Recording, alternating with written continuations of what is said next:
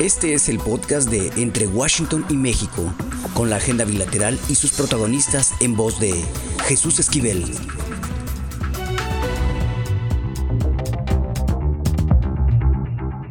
Bienvenidos a Entre Washington y México. Tengo la oportunidad de que aceptó esta invitación el ex titular de la Comisión Nacional de Seguridad y ahora consultor independiente Renato Sales Heredia para hablar de una problemática latente en el país, la inseguridad, los problemas que hay en varios estados, sobre todo en el norte y el centro del país, a razón de asesinatos y enfrentamientos entre grupos de crimen organizado. Renato, muchas gracias por aceptar la invitación. Jesús, ¿cómo estás? Con muchísimo gusto. Aquí a tus órdenes. La primera pregunta, y creo que sería la lógica, eh, ¿por qué está el país tan violento en estos momentos? Bueno, vamos a tratar de dar una explicación eh, general del tema en relación precisamente con nuestra vinculación con los Estados Unidos, con nuestra compartida frontera de más de 3.000 kilómetros si tuviéramos que resumir en dos palabras la complejidad de la relación bilateral, estas dos palabras serían armas y drogas. El primer productor, distribuidor y vendedor de armas del mundo es Estados Unidos. Y es también el primer consumidor y demandante de opiáceos y opioides. ¿Qué está sucediendo ahorita en México vinculado precisamente con los Estados Unidos a grandes rasgos? Lo que está sucediendo es un enfrentamiento entre dos grandes grupos.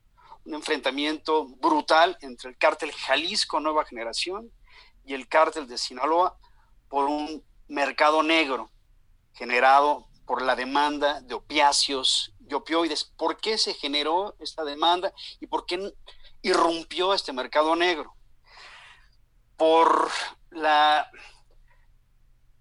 prohibición, vamos a llamarla tal cual, generada en Estados Unidos a partir de 2013, 2014, con especial acento en 2015. La prohibición de la receta liberal, sencilla, de opiáceos y opioides que había generando ya una crisis en Estados Unidos vamos a resumirlo en una frase. En Estados Unidos en este momento es más fácil comprar un arma de fuego, un arma larga, que un jarabe para la tos.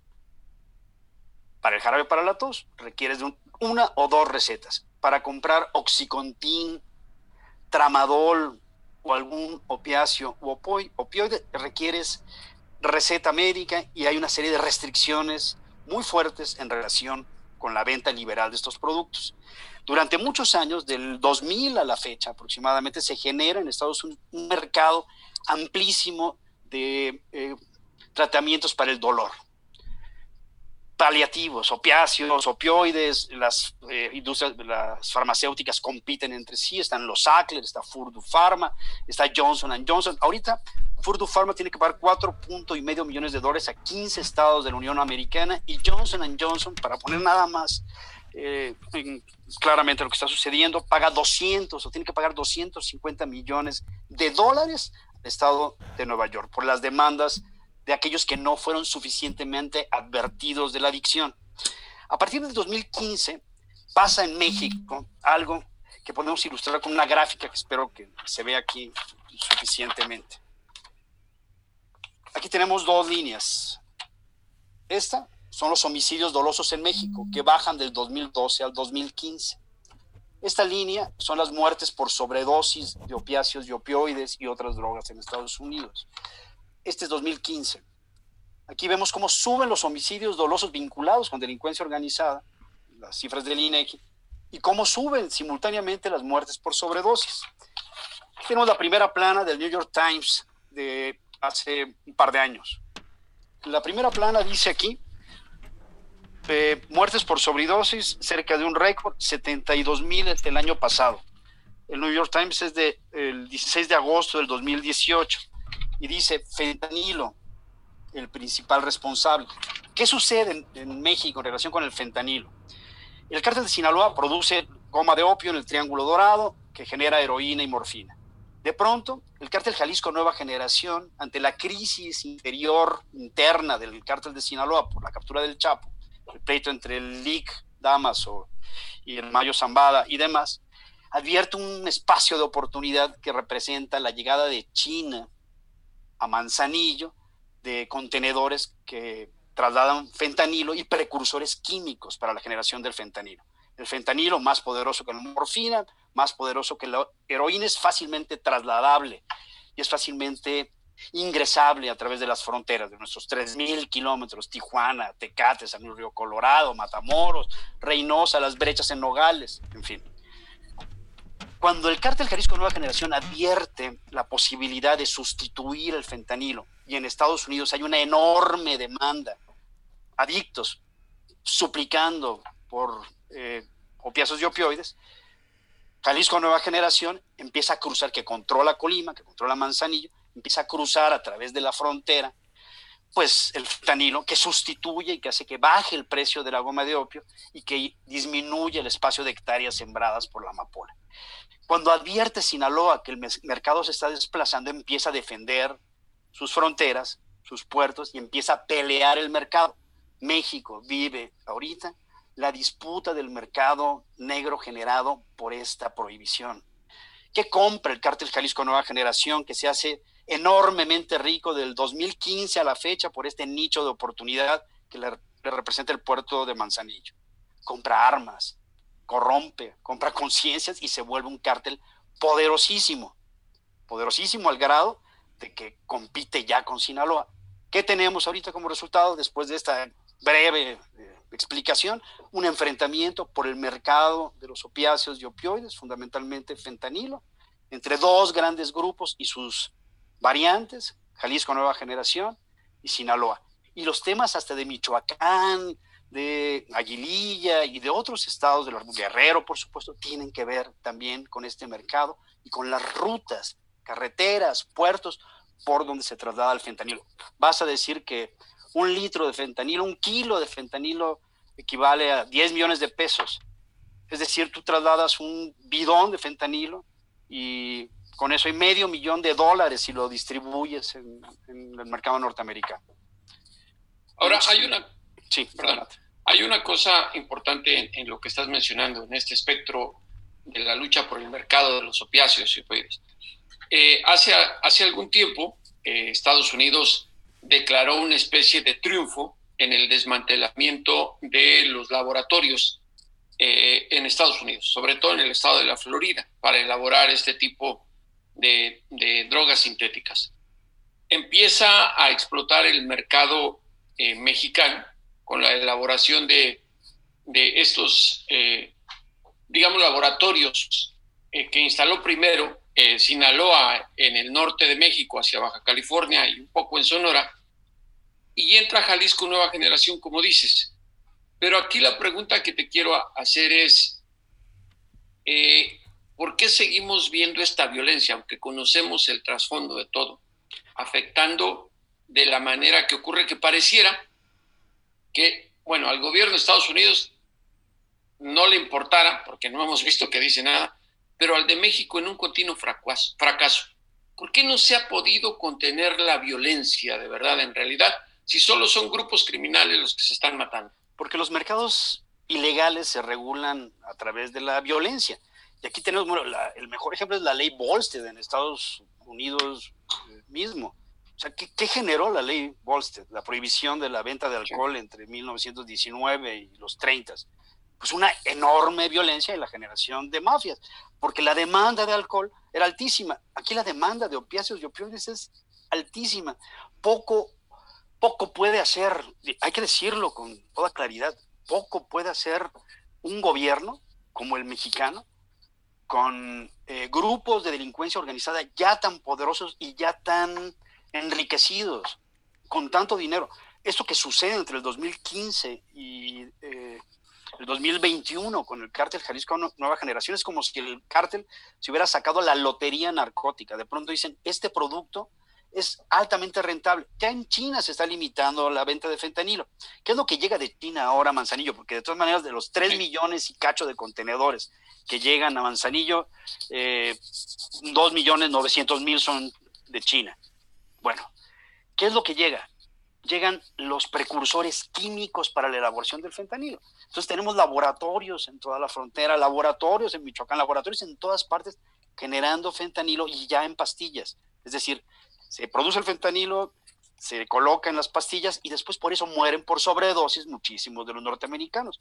Esta cifra que veíamos aquí, 72 mil, eh, que es del 2018, para 2020 tenemos 93 mil aproximadamente. Sí, son 255 eh, por, excesos en promedio todos los días. Exactamente, porque no hay naloxona suficiente, porque no se, no se observa el tema, y eso es algo que tendríamos que eh, revisar también como un problema de salud, sino como un problema criminal. Si tú insistes en ver un tema de adicción, que eso es lo que tienen ahorita los norteamericanos, un problema de adicción, como un problema criminal, lo único que logras es más violencia. Y, bueno, mientras, eh, cuando se... Eh, ¿Cuándo terminó la prohibición de la venta de armas de asalto en Estados Unidos? Terminó con Clinton, Clinton. cuando llega Bush en 2004. Y de veras es mil veces más sencillo comprar un arma larga, un lanzagranadas, que un jarabe para la tos suena a broma, no lo es. Entonces, y el traslado de armas, bueno, ¿cuántas brechas hay entre Nogales y, en, Sonora?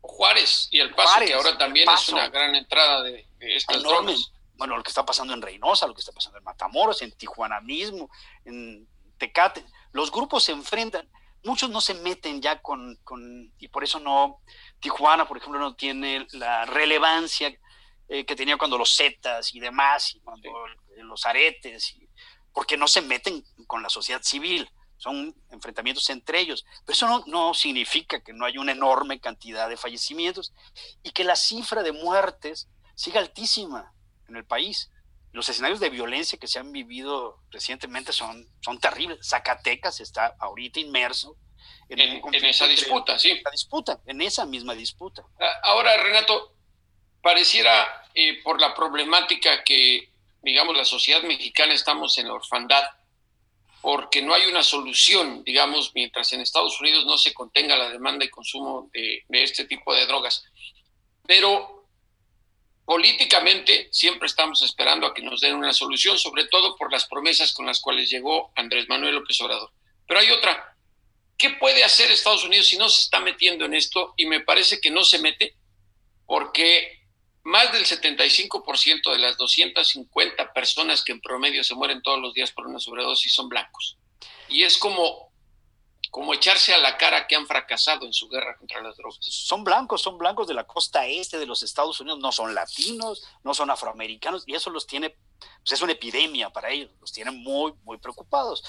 Y bueno, las, eh, la reacción de Estados Unidos con respecto al tema, todavía con Trump, fue, eh, estuvieron a punto de calificarnos como narcoterroristas, que sería terrible que tiene otras implicaciones. Que tiene implicaciones que vinculan con la Patriotic Act y, en fin, otras cosas que ya conocemos y sabemos que implicaría. Yo lo que creo es que México tiene que insistir en el tema de capacitación para la detección de fentanilo. Parece eh, sencillo detectar el fentanilo, no lo es. Si el perito lo toca, el perito fallece al tocarlo. Si el perro lo huele directamente, el perro fallece al, olerlo directamente. Entonces necesitamos aparatos especiales, necesitamos eh, un equipo especial para la detección del fentanilo en puertos, en fronteras. Y necesitamos una policía binacional que sea capaz de coordinarse efectivamente.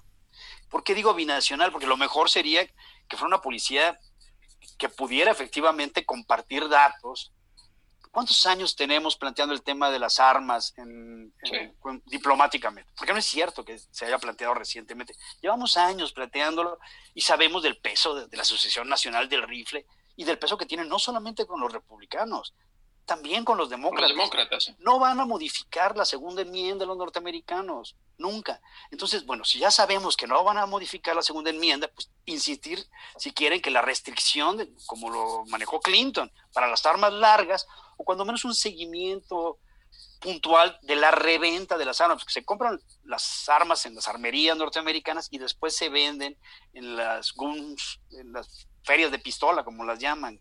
Ferias de armas, sí. Sí, que no hay ninguna restricción. Ahora, hay otra cosa muy sencilla, y tú conoces la frontera, eh, Renato.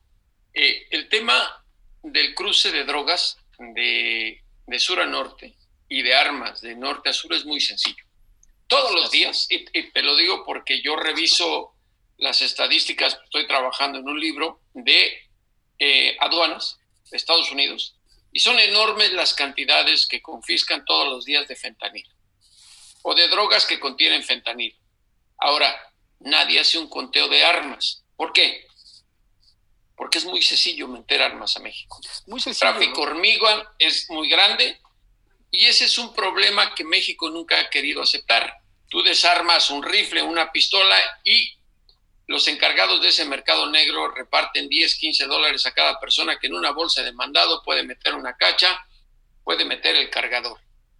Y a los estadounidenses no les importa, porque ese no es su trabajo, revisar la frontera de México. Así es. Entonces, ¿por qué nunca ha habido una visión hacia ese sentido? Tú que has manejado los temas de seguridad bueno, nacional. ¿qué, ¿qué, pasó con Rápido y Furioso, cuyo objetivo inicial era precisamente detectar hacia dónde iban las armas?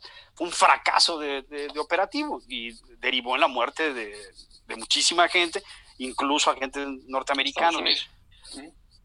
Entonces, eh, no ha habido una política pública destinada específicamente al tema justamente por lo que dices, si hay 300 brechas entre Ojinaga y Juárez. Y por ahí pueden pasar cualquier arma. Si los famosos clavos, tú no puedes eh, interrumpir el tráfico esencial entre en, la garita de San Isidro, por ejemplo. O ¿cuál es la frontera más cruzada en el mundo, aún con las restricciones derivadas de la pandemia? La garita de San Isidro, Tijuana, San Diego, lo conoces perfectamente. Es muy difícil. Si Estados Unidos no pone de su parte ahí, es muy difícil impedir que con el enorme poder económico que tiene Jalisco Nueva Generación y Sinaloa y sus derivaciones, impedir que sigan cruzando armas de Estados Unidos a México. ¿Estaríamos desahuciados sin que Estados Unidos pare esto? Pues no lo van a hacer por lo que dices. Yo digo que no lo van a hacer. Lo que sí podemos intentar es que presionar con los demócratas para regresar al, al tema del 2004 que en Estados Unidos está también reconocido como fuente de violencia. El permitir que las armas de asalto se vendan como se venden. Según esto, tienen un dispositivo para impedir la repetición, pero ese dispositivo es sencillísimo de, de intercambiar y vemos las masacres que suceden cotidianamente en los Estados Unidos. Cada semana tenemos eh, un adolescente alterado que entra a una tienda y dispara a un señor veterano de la guerra. Bueno, es cotidiano en, en los Estados Unidos que se haga un uso eh, se, se, abuse también de las armas de fuego, como sucede en México. En México tenemos estas, estos terribles enfrentamientos en buena medida debido a eso. Yo no creo, estos temas ya no son nacionales, estos temas son binacionales y responden a factores de geopolítica que tienen que abordarse conjuntamente. El mismo tema de la amapola. Durante un tiempo, 2016, 2017, se planteó en el Gabinete de Seguridad la posibilidad de sembrar legalmente amapola, porque así lo permiten los tratados internacionales. De hecho, México le compra eh, morfina, de donde la morfina surge de la goma de opio precisamente, y la compra carísima en Alemania, en Francia y en España y en otros países. Los mexicanos, siete de cada diez mexicanos mueren con dolor porque no hay suficiente morfina y no se pudo no se pudo porque nos decían van a desequilibrar el mercado, la JIFE no lo va a permitir. El caso es que intentándolo, permitiendo los tratados, nunca se logró. Este mismo gobierno eh, lo plantea al inicio de la administración. ¿En dónde ha quedado eso? Porque por el enorme poder de los lobbies farmacéuticos. Así como tiene un enorme poder la NRDA, y ese es, digamos, más ostensible. Las farmacéuticas lo tienen también y lo vemos con esta su crisis de opioides y opiáceos. Si son capaces de pagar 250 millones de pesos y les sale barato a Johnson Johnson, son capaces de pagar 4 millones y medio a cada estado de 15, Furdu Pharma, los Sackler y Johnson Johnson, pues entendemos el enorme poder que tienen y que tuvieron las farmacéuticas. Eh, eh, Renato, eh, desafortunadamente se nos está acabando el tiempo, pero quisiera que termináramos esta plática con una pregunta muy simple y que creo los mexicanos y estadounidenses estamos interesados en saber por los problemas que hay de rebote de críticas y denuncias con esta violencia, sobre todo en la frontera. Eh, no se ve solución a corto plazo ni para bajar la violencia, ni para disminuir el consumo de drogas en Estados Unidos y mucho menos el tráfico ilegal de armas de norte a sur. ¿Qué sería, digamos, para el corto plazo, más allá de las reformas legislativas que también vemos muy difíciles de aprobarse en Estados Unidos, pero digamos, en términos sociales, ¿cuál sería una solución por lo menos de tranquilidad para una sociedad tan azotada por el crimen organizado en los últimos 20 años? Va a sonar eh, naif, va a sonar ingenuo, pero vamos a remontarnos al mismo ejemplo, al ejemplo norteamericano. ¿Cómo terminó eh, la crisis generada por la ley Volstead? Terminó cuando se legalizó la venta de cerveza y alcohol. ¿Cómo terminaría esta crisis generada por el mercado negro construido a partir de la prohibición de opiáceos y de opioides? Con una política sanitaria, una política de salud que permitiera que se entendiera suficientemente en los Estados Unidos, por supuesto, y en México, que se entendiera que los problemas de salud derivados por las adicciones no se deben atender como un problema criminal. Esa es la única forma, en mi opinión particular, de ir dando un cauce de solución a esta problemática. Mientras el mercado negro exista como existe, la demanda en Estados Unidos existe como existe, el problema de violencia va a subsistir. Haga lo que haga México. Renato Sales, eh, muchas gracias por haber participado en Entre Washington y México. Y esto es un problema de salud y educación, sin duda. Gracias. Sin duda, Jesús, muchas gracias. Un abrazo.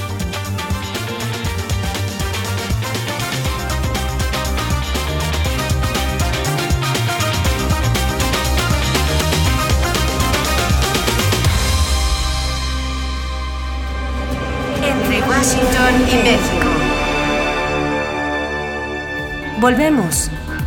Balonazos con Douglas Sloan. Entre Washington y México no puede existir sin los balonazos y son Douglas Sloan quien siempre nos está contando lo que ocurre en el mundo de los deportes. Douglas, ¿qué ocurrió en ese partido entre Argentina y Brasil? ¿Cómo estás, Jesús? Un saludo a ti, a todo el auditorio en esta agenda binacional que ahora es trinacional, porque si nos quejamos que la eliminatoria de, de CONCACAF, o sea, de de Norteamérica, Centroamérica y el Caribe. A veces es una locura. La de Conmebol, la de Sudamérica está peor. Eh, partido, el partido del fin de semana anterior, Brasil-Argentina, el gran clásico sudamericano, y de repente, segundos antes del silbatazo inicial, salen tres eh, miembros de la agencia brasileña sanitaria, Anvisa, que es la agencia nacional este, sanitaria de Brasil, corriendo al campo a decirle al árbitro que no puede comenzar el partido. Pues, todo el mundo se quedó, pues, ¿qué onda? ¿Qué, ¿Qué, está pasando? Empiezan a volar los reportes y resulta que cuatro jugadores de la selección argentina que juegan en la Premier League de Inglaterra habían mentido en su formulario de entrada al país, donde te preguntan si habías estado en, en países con restricciones COVID en los últimos 14 días. Bueno, ellos venían del Reino Unido no pusieron que venían del Reino Unido, pusieron que venían directo de Argentina. La regla en Brasil es que si vienes de países como el Reino Unido, tienes que pasar 14 días en cuarentena. Y ellos mintieron, o, la Federación Argentina, o alguien mintió, y entonces le dieron el pitazo a las autoridades brasileñas y en vez de pararlo antes, un día antes del partido, pues fue todo un escándalo porque fue previo al, partido. Y a la cancha.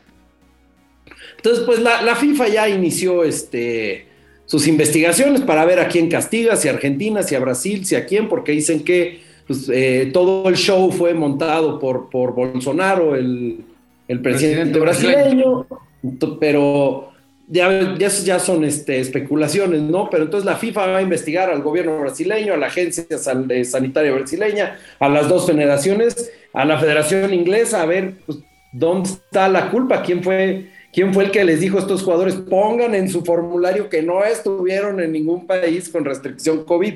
¿Y, y, cómo va a ser la sanción, Douglas? Si es que hay una sanción o no eh, Puede ser desde que Argentina pierde el partido por default en caso de que ellos sean encontrados culpables, en caso de que haya culpa por ambos lados, sanciones económicas, eh, este, resta de puntos, eh, algún veto para partidos que se vayan a jugar con público. Eh, son muchos, va a depender muchísimo de quién, de quién tenga la culpa en este caso.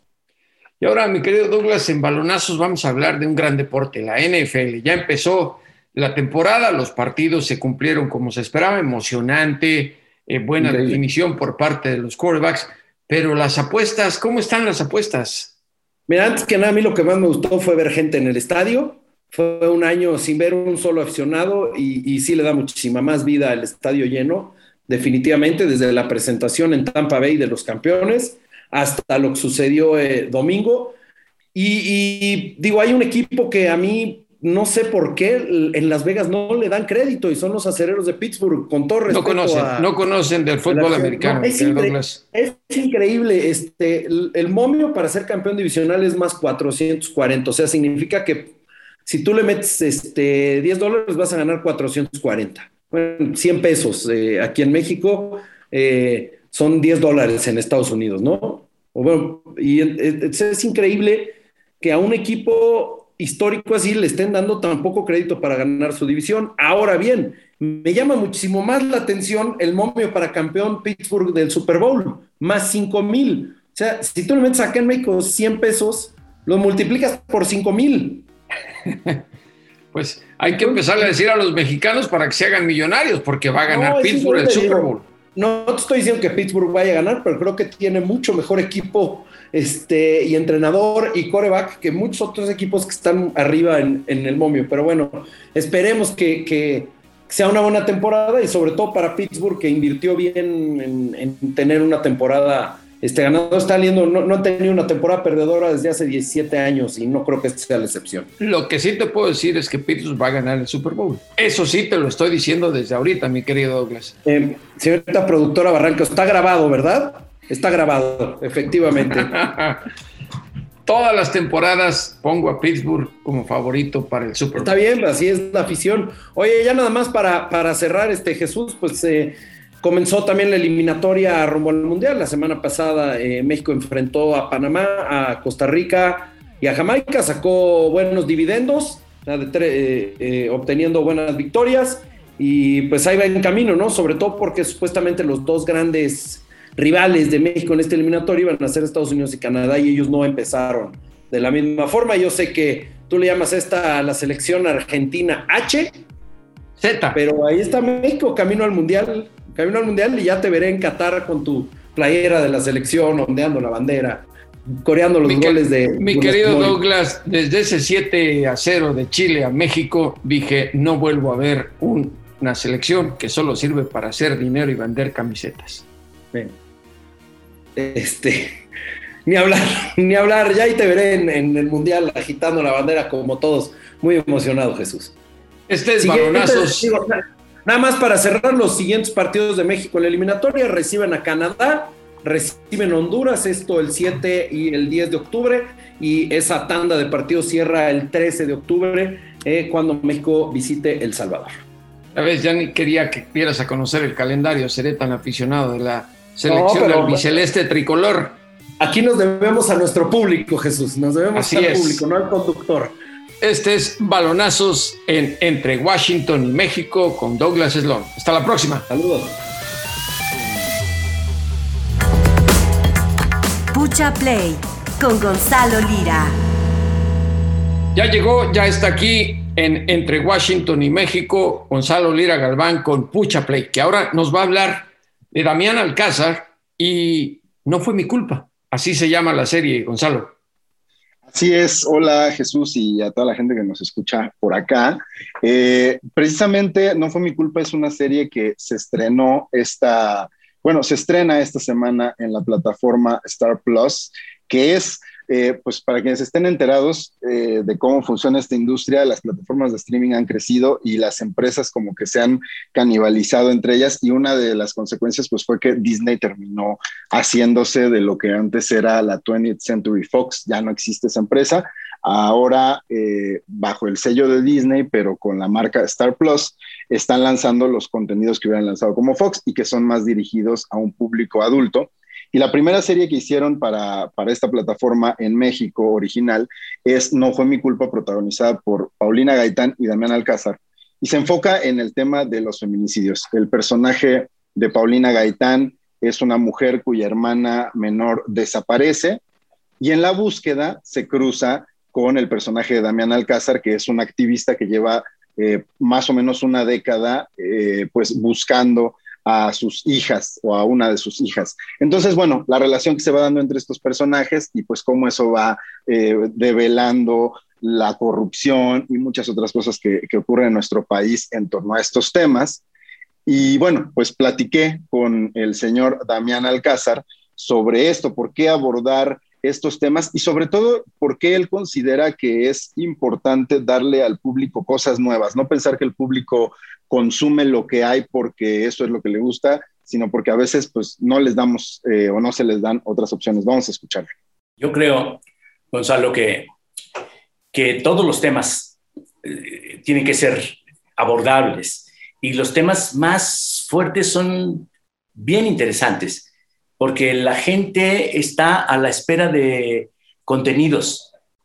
No, es, es falso que, que, solamente quiera prender la televisión y ver telenovelas. No, no, no, eso ya se acabó. Eso estaban, los, los estaban acostumbrando a eso. Pero la gente quiere cosas interesantes. No quiere ni estrellismos ni famosos. Esos se los imponen. Son tiempos de cambios y la gente, en este caso, los creadores, por ejemplo, de la, de la serie, es, una gente consciente que quiere participar en esos cambios, en donde la tolerancia tiene que ser lo que prive en una sociedad que no está acostumbrada a eso, que está acostumbrada al nepotismo y a que las decisiones pues están ajenas a la sociedad y no, en estos momentos es justamente la invitación a que la sociedad tome la rienda, camine, participe. Esto es parte fundamental. Mi querido Gonzalo, cualquier coincidencia con la realidad respecto al señor Alcázar como activista es pura coincidencia, ¿no? Exacto, que yo digo que un poco en broma, este, incluso pareciera que ya arrancó su campaña este, rumbo a alguna, algún curul o algún puesto político, porque habla como político, este, de esos que él mismo luego critica. Pero fíjate que eh, hablando justo con, con, Damián sobre, sobre este tema eh, y sobre la necesidad de un cambio, él mencionaba que vivimos en tiempos de cambios, pues yo le preguntaba si de verdad, ¿no? Un contenido hecho, pensado como entretenimiento, realmente es capaz de cambiar la realidad y sobre todo qué otros temas le gustaría ver a él eh, reflejados en la pantalla y esto fue lo que me dijo. Sí, yo te podría decir, Gonzalo, que, que el ser humano es complejo nunca vamos a poder eh, terminar con temas o con características brutales o maravillosas.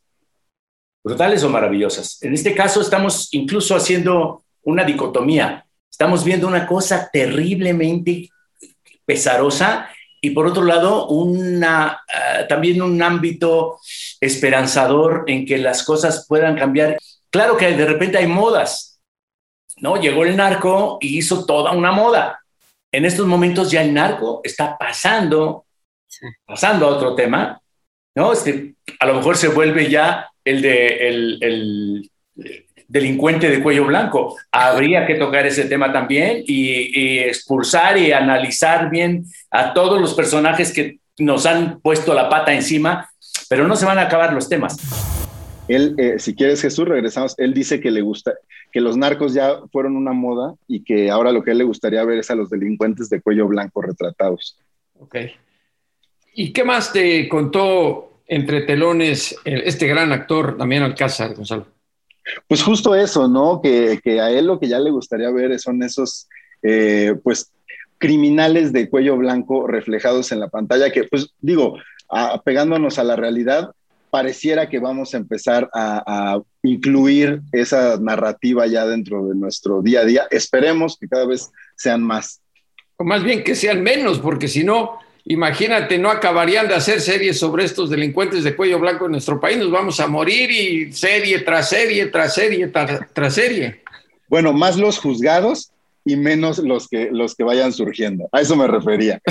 no, no, no, no, no, no vayas a creer. Además traigo camisa de cuello blanco y no, no vayas a creer que, que yo me ando ahí queriendo. y, y mi querido Gonzalo, ahora en Pucha Play, ¿qué recomendación nos tienes?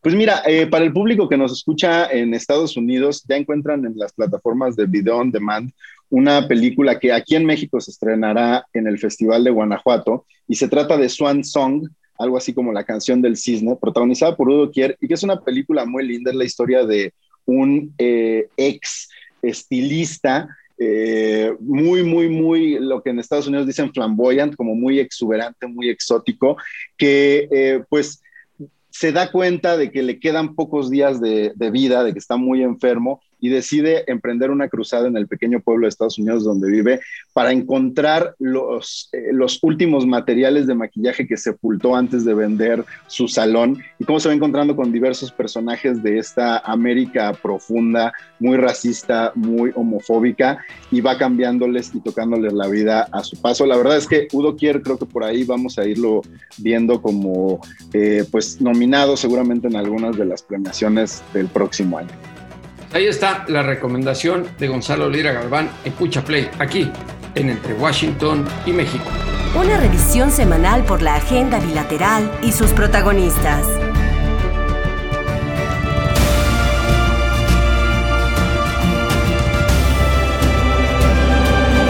Entre Washington y México. Volvemos. Lo importante es leer con Fernanda Álvarez.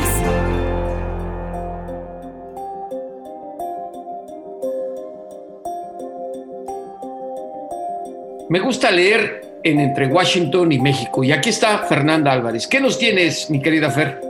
Hola, querido Jesús, pues aquí regresando con ustedes para presumirles libritos y recomendarles para que se abalancen a la lectura en estos momentos.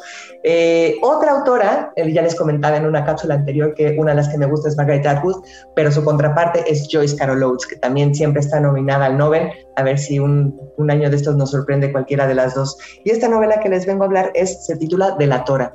Eh, es la historia de una familia eh, que los hermanos son siete hermanos, dos de ellos pues ya son mayores, ya tienen entre 20 y 18 años, van por la calle, ven un afroamericano y sin más, como cualquier historia, eh, se pasan de golpes y lo asesinan. Todo va bien hasta el momento, parece que nadie vio nada, pero cuando vuelven a su casa, la niña menor o la hermana menor de 12 años ve escondida tras, tras una puerta de qué manera ellos están lavando y ocultando el bat con el cual habían asesinado a este chico afroamericano. Y claro, como el título lo indica, pues ella se convierte en la delatora de la familia. Y a raíz de ese evento, ella es expulsada de la familia, nunca más nos vuelve a ver.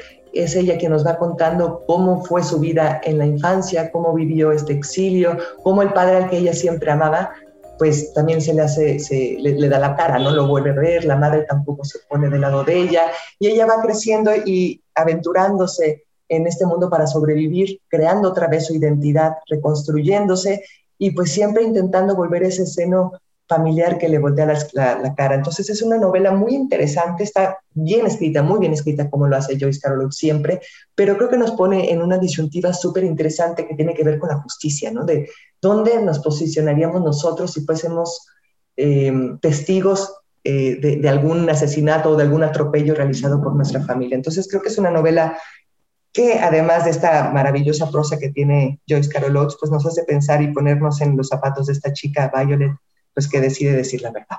Pues ahí la gran reflexión, si siempre la justicia y la verdad puede estar por encima de los intereses y el amor hasta familiar. ¿Y cuál es la segunda obra, mi querida Fer?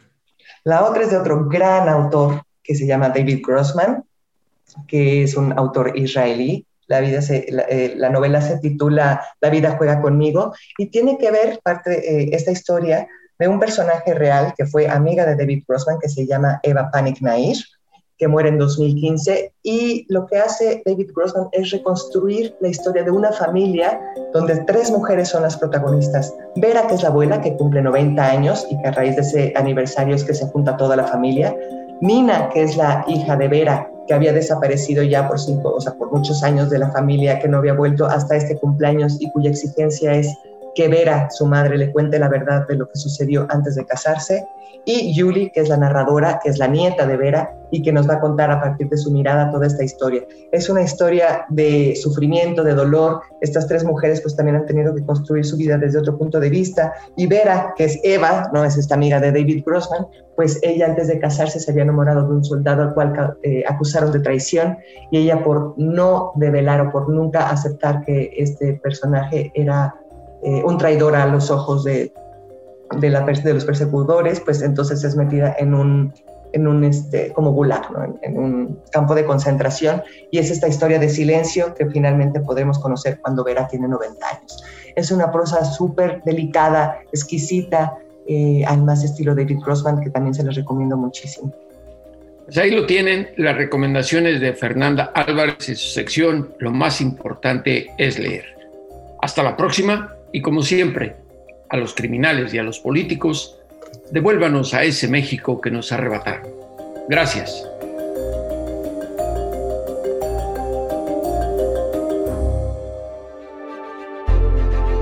Esto fue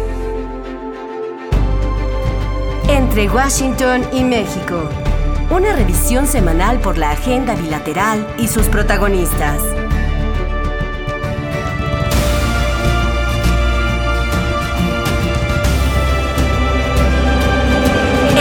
Washington y México.